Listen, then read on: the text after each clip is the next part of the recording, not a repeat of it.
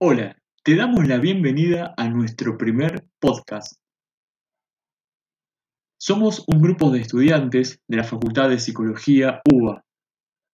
Nuestro grupo está integrado por Eugenia, Emilia y quien les habla David. Hoy te traemos un tema muy interesante.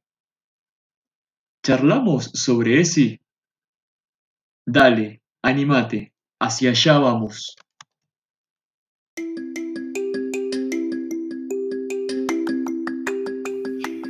Bueno, muy bien.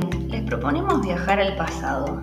¿Recordás alguna experiencia en la que te hablaron de sexualidad y sobre disfrute y placer, sobre cuidar y conocer tu cuerpo, respetarlo y respetar a los otros?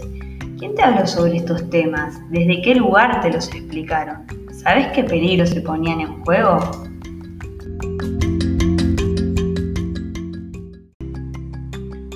Nosotros nos recordamos con nuestros compañeros en medio de estos interrogantes con cierto desconcierto. Nos damos cuenta ahora, claro, porque en ese momento, en medio de la clase, todo era risas, vergüenza, chistes, pero sobre todo parecía que lo que estaban queriendo enseñarnos no abarcaba todo lo que sentíamos, o más aún, lo que podíamos llegar a sentir. Entonces nos preguntamos, ¿qué es la ESI?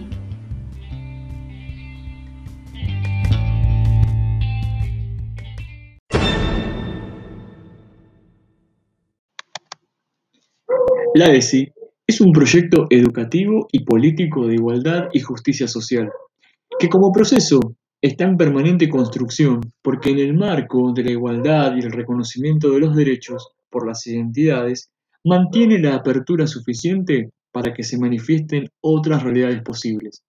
Ojo, ten en cuenta que la escuela lo tiene que garantizar sí o sí, no solo a los alumnos, sino también a la comunidad educativa de la cual ellos son parte.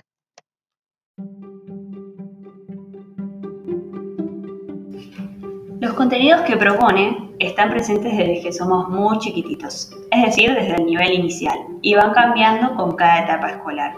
Estos están propuestos por el Ministerio de Educación de la Nación desde que se sancionó la Ley 26.150 en 2006. No tenías este dato, ¿verdad? Y además amplían los que ya estaban establecidos desde las ciencias naturales, como por ejemplo la reproducción, las infecciones de transmisión sexual, las partes de los genitales, entre otras cosas.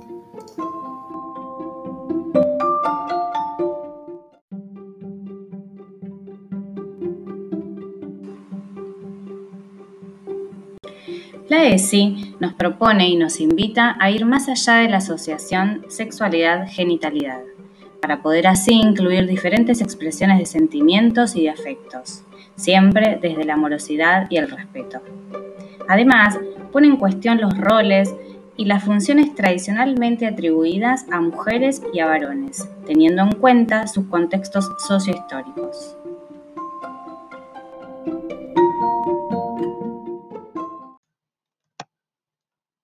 Ahora te preguntamos a vos, Luego de todo lo que estuvimos charlando, que te contamos, ¿considerás que es importante que se enseñe sobre la ESI en las escuelas? Nosotros, apoyados en la ley, te decimos que sí, y con respecto a esto, avanzamos un poquito más. ¿Sabías que la ESI se sostiene en cinco ejes fundamentales? Una de ellas es reconocer la perspectiva de género que no depende del genital que porta la persona, va más allá de lo anatómico.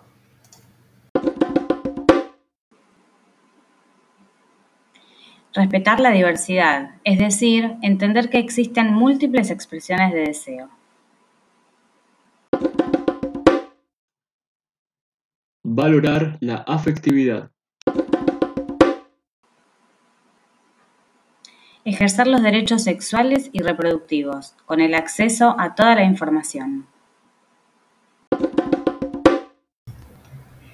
Cuidar el cuerpo y la salud, es decir, dar tu consentimiento, poniendo límites de ser necesario, no hay un cuerpo hegemónico.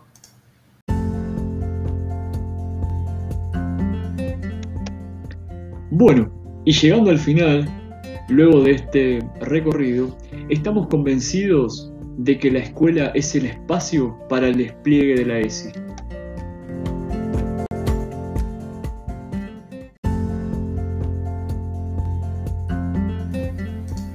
dando lugar a que sea posible que emerjan identidades que todavía no tienen nombre, se respete la diversidad de singularidades que están en construcción y además la inclusión de las diferencias. Tener derecho a saber es la mejor forma de cuidarnos.